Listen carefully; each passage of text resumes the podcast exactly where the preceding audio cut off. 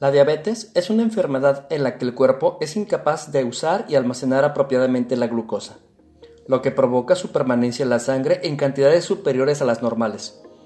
Esta circunstancia altera en su conjunto el metabolismo de los hidratos de carbono, los lípidos y las proteínas.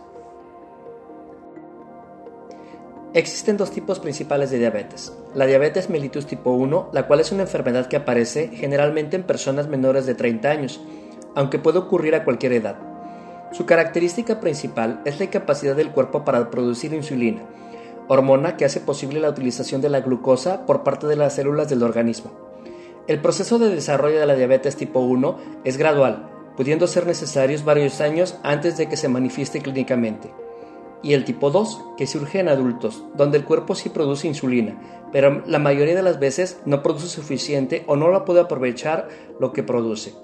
El tipo 2 suele ocurrir principalmente en personas a partir de los 40 años de edad. Debemos entender que la diabetes es una enfermedad que la mayoría de las personas tendemos a padecer, ya que desafortunadamente sus causas son tan comunes en países subdesarrollados como el nuestro, que el aprender a vivir con ella, tal y como parece que ha sido la mejor solución que los especialistas han encontrado, sin embargo, y debido precisamente a este último punto, debemos entender que también los aportes de la medicina natural son beneficiosos para nuestra salud.